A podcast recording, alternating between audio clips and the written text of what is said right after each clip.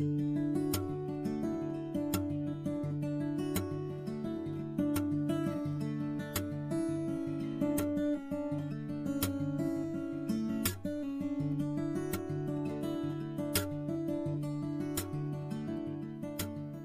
quoi.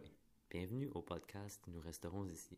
Mon nom est Johnny et avec Gaël, nous avons rencontré l'artiste et militante Mélissa Molène-Dupuis, avec qui nous avons discuté de l'importance du territoire, en particulier le territoire et nous, le Nita Sinan. Voici la première partie de notre conversation. Bonne écoute. Coucou Mélissa, euh, bienvenue à notre podcast. Euh, donc, tu pourrais te présenter un peu pour nos auditeurs, qu'on puisse savoir un peu c'est qui notre invité, puis après ça, on va te lancer une couple de questions. Ben, écoute, merci de m'avoir avec vous. Écoutez, euh, euh, j'ai quelques petites affaires que j'ai faites par le passé, certaines avec vous autres d'ailleurs. Euh, mais moi, en tant que tel, je suis responsable de la campagne boréale à la Fondation David Suzuki. Euh, responsable puis aussi euh, pour de la protection du caribou parce que euh, non seulement c'est c'est une mission qui pour moi est extrêmement importante, mais c'est un, une responsabilité de relation entre moi et le caribou parce que sans le caribou, ben, mes ancêtres ne seraient pas là, je ne serais pas là aujourd'hui. Donc, c'est à mon tour de, de, porter secours au caribou, mais aussi la relation avec la forêt, avec la nature, puis je dirais aussi avec les savoirs ancestraux. Fait à travers ce travail-là, euh, bien sûr, j'ai d'autres connexions. Fait j'ai aussi travaillé euh, avec euh, Native Montreal parce que je pensais qu'il y avait aussi une importance avec la reconnexion, culturelle. On retourne dans, dans, loin dans le passé, puis là, je vais avoir aussi Idle No More, dans laquelle j'ai contribué avec Woody Rivière et plein d'autres personnes milieu urbain à Montréal. Euh, j'étais, aussi, pas, excuse-moi, pas responsable, mais j'étais euh, animatrice au Jardin des Premières Nations, Jardin botanique, pendant presque 13 ans.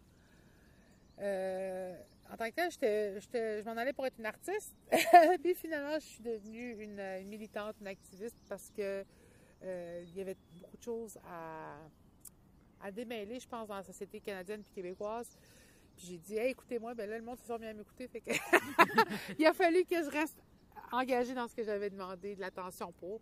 Puis aujourd'hui, ben, j'espère pouvoir transférer ça vers euh, la nouvelle génération. Tu sais, c'est dans le fond, c'est passé au suivant. Ce que les aînés m'ont passé, ce que la, génération de mes parents m'ont passé, ben, maintenant, c'est à mon tour de le passer au suivant. Ben, merci beaucoup d'être là avec nous. Ça fait plaisir. Euh, moi, je vais commencer avec mes deux premières questions. Euh, la première, euh, nous, notre thème, c'est le territoire et, dans le fond, tout ce qui est relatif au territoire et à la protection de l'environnement. Donc, pour toi, c'est quoi la vision du territoire? C'est quoi le territoire? Bien, la vision du territoire, c'est certain que ces deux visions, il y en a une qui m'a été enseignée d'un point de vue autochtone, puis d'un autre d'un point de vue alloctone. J'aime beaucoup plus prioriser le point de vue autochtone parce que c'est un point de vue qui est beaucoup plus connecté dans une réalité euh, que dans des concepts. Euh, ce que j'explique souvent, c'est, eh bien, quand tu regardes les femmes autochtones, puis le, le, le rôle qu'on a pris comme protectrice de l'eau, ben là, tu regardes ma fille, moi, ma mère, ma grand-mère, et il y a un cordon ombilical, une rivière millénaire qui passe à travers nous et qui remonte jusqu'à la première des grands-mères, puis c'est la terre-mère. Cette connexion-là, pour moi, est réelle. Il y en a qui, écoutent l'histoire et qui disent, mais là, c'est un, beau conte de fées, c'est une belle manière de l'expliquer. Je dis, mais laquelle est plus réelle? Ma connexion biologique, mon ADN qui a été formé par cette planète, ou la conception euh, nord-américaine, eurocentrée, que le territoire peut être découpé avec des tranches, puis euh, on peut dessiner des lignes imaginaires, puis après ça, se le diviser, puis le vendre, puis la... c'est laquelle qui, semble la plus logique, non seulement pour ce qui est de mes origines, mais pour ce qui est de mon futur aussi. Pour moi, c'est sûr que la, vision qui vient de toute la cosmogonie autochtone est une réalité et la notion inventée euh, géopolitique, géographique, des lignes dessinées, de je mets quatre poteaux puis ça m'appartient. C'est sûr que c'est celle-là qui a été qui a été le plus poussée de l'avant, mais c'est pas celle-là la plus vraie, la plus réelle. Parce que tu sais, si tu regardes euh, ce que les aînés disaient autrefois, ben ah ouais, c'est à toi, ben pars avec. ça peut pas nous appartenir, mais on a créé des systèmes qui font que maintenant on pense que c'est normal, mais c'est pas la vision normale qu'on devrait avoir avec la planète. C'est tellement la c'est bien réponse. dit. Oui, c'est tellement la réponse la plus complète que j'ai entendue. Euh, parlant du territoire, puis nous, on, ben, on est tous les trois Inuits. Euh, justement, on voulait savoir, euh, on parle souvent que la langue Innu, euh, c'est la langue du territoire, c'est un langage qui est directement relié au territoire. Pourrais-tu nous parler un peu plus de ça, justement, le lien entre la langue et le territoire et le fait que sans le territoire, on n'a pas la langue non plus? En plus, sans le territoire, on n'a pas la langue, mais on perd des concepts de langue. moi, je parle pas Innu de façon courante. Et je trouve que ça, ça manque à une compréhension de l'univers que je pourrais avoir encore plus clairement. Puis ce qui, ce qui est assez clair, c'est comment dans les mots, en anglais, en français, en espagnol, on voit une conception de l'objet, une conception de la chose. C'est quelque chose qui est, qui, est, est quasiment des fois euh, sans vie ou sans connexion. Et quand tu vas dans les langues autochtones, tu vois la connexion parce que c'est des langues d'action, c'est des langues de relation. Comme on dit souvent coucoum, on utilise le mot coucoum pour expliquer en français ou en anglais la grand-mère. Mais en Inuit j'ai jamais entendu coucoum. une coucoum qui existe par elle-même, ça n'existe pas. Parce qu'une grand-mère, c'est juste en relation avec qui elle l'a mis au monde. Un père, c'est en relation avec qui il l'a mis au monde ou qui l'a mis au monde lui. C'est pour le situer par rapport à nous et pour le connecter. Pas comme un titre de propriété, mais comme une relation. Fait même quand je dis mon territoire, ma forêt. Tu sais, ma mère, est-ce que j'en parle comme un objet qui m'appartient ou j'en parle comme quelque chose à laquelle je suis reliée? Mon territoire, ça parle plus de, mon lien au territoire dans lequel, d'où je viens, puis le territoire qui m'a nourri, que la possession que j'en ai physiquement euh, est quasiment déconnectée. c'est sûr que par la langue nous, il y a des choses qui se comprennent, qu'il faut tout le temps décrire puis euh, développer et aussi, quand on regarde la toponymie des endroits, on n'avait pas besoin de construire des cathédrales puis de faire des, statues. Les lieux étaient des statues par les histoires qu'elles tenaient. Certaines roches, la roche, c'est là où la madame est morte euh, après avoir fait tel portage. Ça c'est le, monsieur, il y a telle histoire qui s'est passée là. Et la toponymie des endroits, même des rivières, des coins de forêt, d'un rocher, va avoir une histoire, une légende reliée à elle. Donc, c'est même pas. Euh, pas besoin de construire un, bloc de béton là. L'histoire est là. La forêt est là. Tu sais, l'oralité tient ça vivant. Les rivières avaient des histoires vivantes. Les forêts avaient des histoires vivantes. Les animaux faisaient partie de, cette relation vivante. Donc, par la langue, euh, on perd beaucoup de choses quand on ne peut pas accéder à la forêt, quand on ne peut pas accéder au territoire. Fait qu'on voit de plus en plus, même ceux qui parlent la langue Inuimun parlent la langue du village, puis ils mm. perdent la langue du territoire. Fait qu'en perdant le territoire, on perd notre langue, puis en perdant la langue, des fois, on perd même le territoire. C'est bien expliqué, non? J'adore vraiment le lien. Puis, euh, moi, dans le fond, je vais rebondir avec le fait que, tu sais, souvent, quand on voit euh, justement euh, nos revendications territoriales, souvent à travers les leaders, les communautés ou les représentants autochtones, on sait très bien qu'est-ce qui est en jeu puis pourquoi on revendique nos droits territoriaux. Euh, mais si on pense, exemple, à la répercussion que ça peut avoir dans les médias, souvent on est considéré comme euh, si on mobilise un chemin de chemin de fer, souvent dans les médias ça peut être perçu comme étant euh, perturbateur, comme si les autochtones qui étaient présents, justement, on vient perturber une tranquillité sociale, puis selon les médias, tu sais, souvent ça peut être. Euh, ben moi, c'est ça ma question en fait. Comment tu trouves que à travers les médias, nos, revendications sont perçues, puis comment on pourrait euh, améliorer la transparence au niveau de nos droits euh, territoriaux? Bien, à travers les médias, c'est sûr que ça a été vraiment un des enjeux qu'on a beaucoup porté avec Idle Moore sur comment on parle de nous, comment on, nous représente, comment Et ça a été beaucoup le début de parler plus de nous sans nous quand on parlait de la crise d'Oka, c'est tout le temps la crise d'Oka, mais vu d'un point de vue loin, éloigné, déconnecté, alors que quand on regardait d'autres, d'autres, euh, d'autres, reportages, tu allais avoir les deux points de vue, tu allais avoir une entrevue de et vous, monsieur l'agent, qu'est-ce que vous avez vu? Et vous, monsieur euh, le passant, qu'est-ce que vous avez vu? Mais quand on regardait la crise d'Oka, c'était juste on les regarde de loin, les Mohawks. Le point de vue qui est venu de l'intérieur, c'est venu avec le documentaire de Alanis Obom Sawin qui nous a tourné la caméra de l'intérieur vers l'extérieur.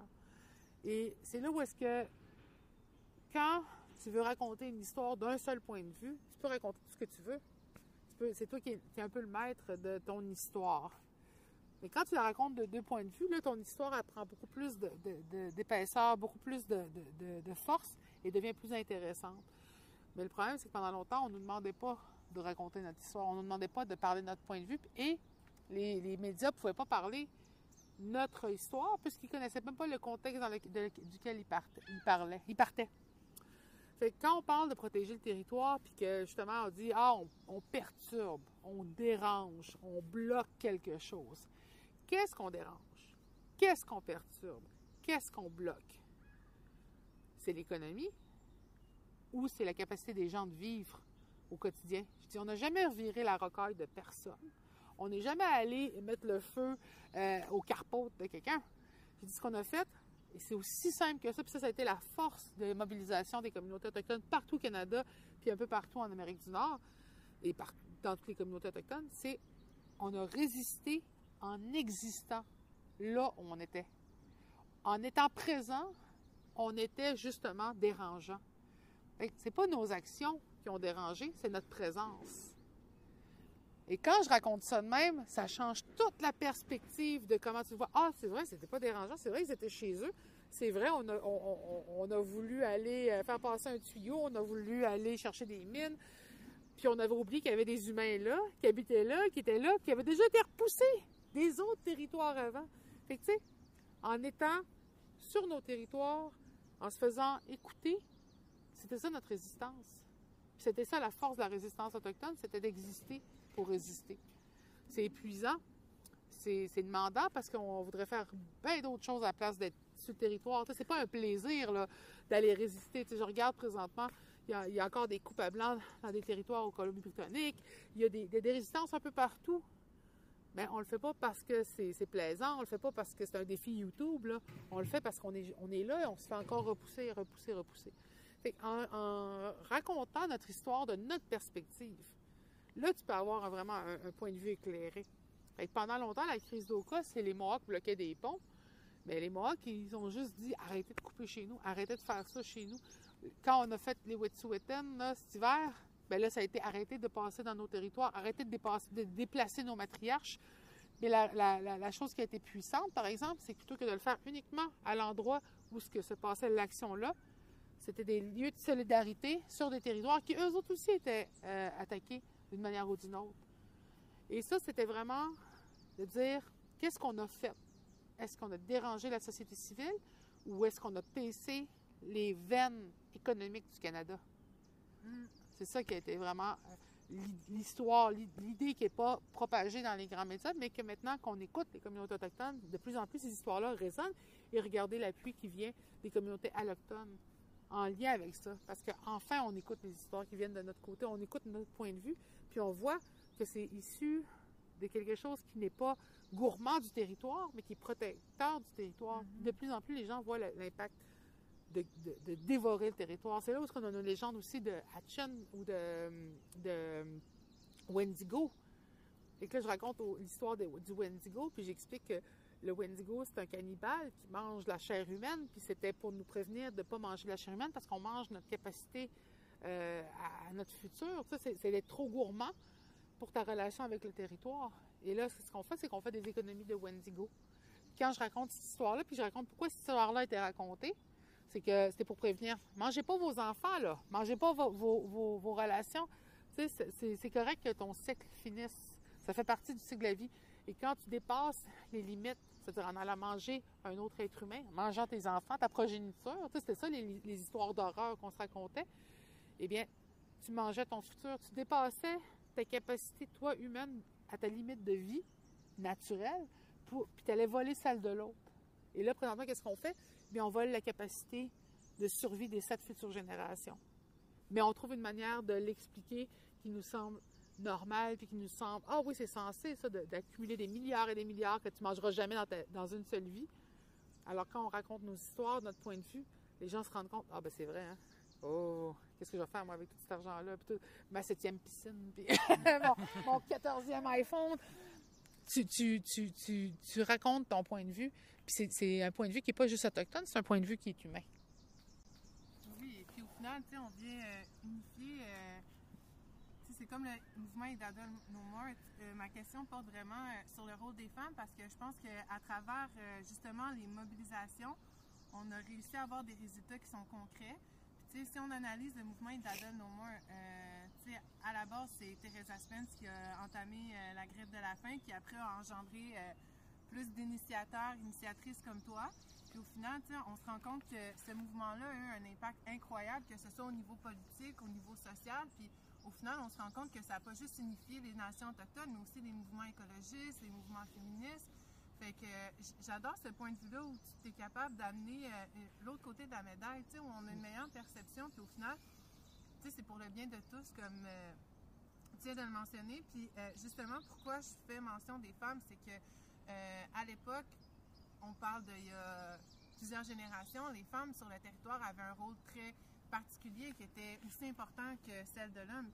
Puis, euh, si on peut se mettre d'accord là-dessus, aujourd'hui, dans les communautés, euh, que ce soit à travers les structures ou les institutions, les femmes ont plus leur place de l'époque, mais arrivent à travers des mouvements où, justement, par rapport au fait que tu participes à, la campagne boréale, à retrouver une place au sein du territoire. Ma question, ce serait plus euh, comment tu vois la place de la femme, le rôle de la femme dans la protection du territoire pour qu'est-ce qui est les futurs enjeux?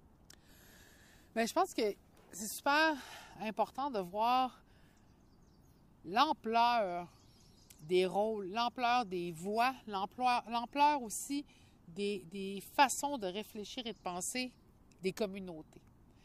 Euh, I Don't Know More, ce qui était fantastique, c'est qu'il y a eu un moment dans l'histoire où les communautés autochtones se sont tous réunis en unisson, se sont organisés ensemble pour aller contre des, lois omnibus, contre des, gouvernements qui ne nous écoutaient pas. Cependant, ces voix-là n'étaient pas tous unis nécessairement dans la même direction. Mais pour un message, pour un moment, on s'est levé ensemble, on s'est coordonné. Ensuite, souvent le monde me demandait Mais qu'est-ce que c'est I Don't Know More? C'est un mouvement de femmes C'est un mouvement environnemental C'est un mouvement culturel C'est un mouvement de protestation J'ai dit I Don't Know More, c'est tout ça. J'ai dit C'est tous les enjeux qui n'ont pas été écoutés auprès des communautés autochtones pendant si longtemps que là, maintenant, vous avez une grosse balle de laine pleine de nœuds puis vous devez la démêler. Quand le moment justement avec Teresa Spence est arrivé, les mouvances More avaient déjà lieu mais en, lien avec euh, les, quatre fondatrices du mouvement I Don't No More par rapport à la loi Omnibus que le gouvernement de Harper voulait passer. Puis c'était une, loi Omnibus qui allait enlever des protections à l'eau, certaines des plus vieilles lois environnementales du Canada.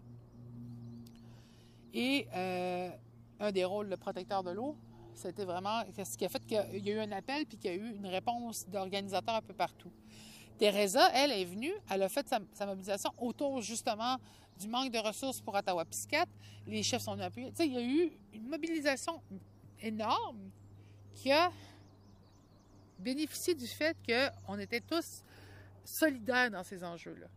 Mais ensuite, quand est venu le moment où que, justement les chefs sont venus, ils ont eu leur rencontre avec le gouvernement, ça a comme un peu commencé à, séparer les enjeux à gauche, à droite. Puis là, le monde dit ben, C'est-tu en train de fondre au soleil? I don't know. Mais absolument pas. Je dis absolument pas. C'est justement ça le truc avec Idle No More, c'est qu'il y a tellement d'enjeux, vous n'avez pas fini de les, démêler. Puis c'est correct. C'est correct d'avoir la, la, complexité. On est des communautés complexes, on est des nations complexes. On parle de première nation avec un S, pas de une nation ensemble. Et ça, ça a été quelque chose qui était difficile à défaire pour beaucoup parce qu'ils avaient une idée du, de l'Indien, de l'Autochtone. Fait que tout le monde avait la même nation, tout le monde avait les mêmes enjeux, tout le monde avait la même langue. Puis là, ils se sont rendus compte, ah ben non, OK, il y a 11 nations au Québec. Oh mon Dieu, il y a 54 nations. Ah, OK, ah. Puis là, c'est devenu plus gros. Mais c'est parce que ça faisait tellement longtemps qu'ils avaient ignoré l'enjeu. C'est comme si on t'arrivait puis on dit Ah, j'aimerais ça apprendre à lire. Puis là, on te sort l'encyclopédie. Fait oh, OK, il y en a beaucoup de choses à lire. fait avec la mouvance des femmes, ce qui a été fantastique, c'est que les femmes, même quand il n'y a pas d'argent, quand il n'y a pas de gloire, quand il n'y a pas de titre, les femmes sont en action. Puis ça, c'est peu importe quelle nation, peu importe quelle origine, les femmes, c'est elles qui vont prendre soin des enfants, c'est elles qui vont prendre soin des aînés, tu sais, dans nos rôles. Fait qu'elles ont un rôle de cohésion de la communauté. Et les hommes avaient un rôle, eux, de, fournir, de, de protéger le territoire. Fait que c'était des rôles qui se complétaient. Quand on a sédentarisé les communautés, le rôle des femmes a suivi. La cohésion de la communauté, la cohésion. C'est d'ailleurs pour ça que beaucoup le rôle des femmes a été un des premiers qui a été attaqué par la religion, par les lois euh, coloniales, parce que qu'est-ce qu'on comment on détruit la culture, comment on détruit le lien communautaire, on enlève les femmes. Peu importe la culture dans le monde, qui transmet le plus facilement la langue, qui transmet le plus facilement euh, les enfants, qui c'est qui crée les enfants, qui les enfants vont suivre, ça va être la mère très souvent. Là. Donc, euh, c'est pas pour rien que la loi sur les Indiens, c'était quand une femme mariait un homme blanc, elle devenait une femme blanche, mais quand une femme blanche devenait euh, euh mariée à un homme autochtone, elle devenait une autochtone. Pourquoi? Bien, parce que tu mettais de la culture de cette femme-là dans la communauté, ça allait venir influencer, et que tu sortais la femme, son pouvoir de transmission de la communauté, ça venait influencer. C'est un peu comme dire je mets du café dans le lait ou du lait dans le café. Fait que, tu sais, si tu mets une goutte de café dans un pot de lait, ça fera pas changer grand-chose dans le lait. Mais si tu mets des gouttes de café dans une petite tasse à café comme la réserve, ben là, ton lait vient faire claircir. Tu sais, c'est un mauvais exemple, mais c'est comme ça qu'on détruisait la culture des, communautés. Puis c'est en enlevant aussi le rôle de leadership des femmes, qui avaient des rôles de, de, chef, qui avaient des rôles de soutien au leadership. Le problème, c'est qu'on a souvent mélangé matriarcat et patriarcat avec matrilinéarité et patrilinéarité. Mm-hmm. C'est qu'on suivait celui qui faisait la chasse, on suivait celle qui faisait pousser les trois sœurs, mais l'homme et la femme qui l'accompagnaient avaient un rôle aussi important. Un chasseur sans femme, ça a de la misère. Une femme sans son chasseur, ça a de la misère. C'est vraiment un équilibre des rôles qui était, super important et qui enrichissait l'autre. Euh, ça, ça a été quelque chose qui a été vraiment euh, beaucoup détruit avec le temps et que, mais malheureusement pour le gouvernement canadien, euh, pas totalement. Avec la mouvance Idle No More, ce qu'on disait, c'était on remettait les femmes à leur place. ça crée un mouvement qui est non hiérarchique, qui est indépendant des systèmes conseils de vente. Ah je pense que je suis vraiment... Écoute, la première chose que, que, le monde me disait, mais je dis pourquoi il n'y a pas plus d'hommes? Il dit, il y en a des hommes. Je dis, mais les hommes qui sont avec nous, c'est des hommes qui disent, moi, je suis pas devant ma femme, pas je suis avec ma femme, tu sais. ils, prenaient la place. Mais on a aussi dit, ceux qui venaient chercher des rôles ou des médailles ou des places, euh, ils sont où les récompenses? Il n'y en avait pas beaucoup. Il dit, mais il y avait beaucoup de responsabilités. Fait que quand le monde venait, dire, venait nous dire, euh, qui c'est qui vous a donné la, la, permission de parler, qui c'est qui vous dit que vous pouvez parler pour nous autres, tout ça, il dit, ben viens, viens, il y en a de la place. Tu sais, genre, tu veux être idle no more? Ben, il va falloir que tu fasses ça, tu fasses ça, puis tu fasses ça, puis c'est une job ingrate, puis faut que tu le fasses de nuit, puis il n'y a pas d'argent, puis on a fait, tu sais, genre, on a fait toute la mobilisation d'Idle No Québec, pas une scène, tu sais, à part les, sous que le monde laissait dans le sac de plumes pour qu'on puisse racheter d'autres plumes. Mais sinon, ça a été vraiment une collaboration qui est venue de beaucoup d'organismes, mais il n'y avait tellement pas d'argent, de médailles, de, de postes, de président, gouverneur général, que qui c'est qui a pris les rôles? Ben, c'est souvent des femmes. Qui c'est qui a pris cette responsabilité-là? C'est des femmes, un peu comme élever un enfant. C'est la job la plus ingrate au monde. Ça n'a rien à voir avec toi. Ça a tout à voir avec l'enfant que tu élèves. Ben, Idle No More, ça a été comme un enfant parce que c'était de, vouloir prendre soin de sa communauté. Donc, euh, c'est ce qui a fait qu'il y a eu beaucoup de femmes, mais ça ne veut pas dire que les hommes étaient absents. Ça ne veut pas dire que les hommes n'ont pas participé, même ils étaient très présents. Euh, et, mais dans des rôles beaucoup moins d'avant-plan, comme on pouvait le voir en politique, par exemple, ou dans des organismes, des fois où que, euh, les femmes font beaucoup le travail, puis les hommes prennent beaucoup la parole. Fait que, ça, ça a vraiment changé un peu la dynamique. Euh, et c'était aussi un, travail de collaboration qui était fantastique. je dis, tu sais, mes, mes, mes, mes, chums de filles avec qui j'ai commencé à je leur parle encore aujourd'hui. Fait que je me dis, c'est une bonne mouvance quand tu n'as pas perdu de vue les personnes avec qui tu as travaillé. Euh, au début de la mobilisation. ça veut dire qu'il y, a un bel équilibre, ça vient du fond du cœur.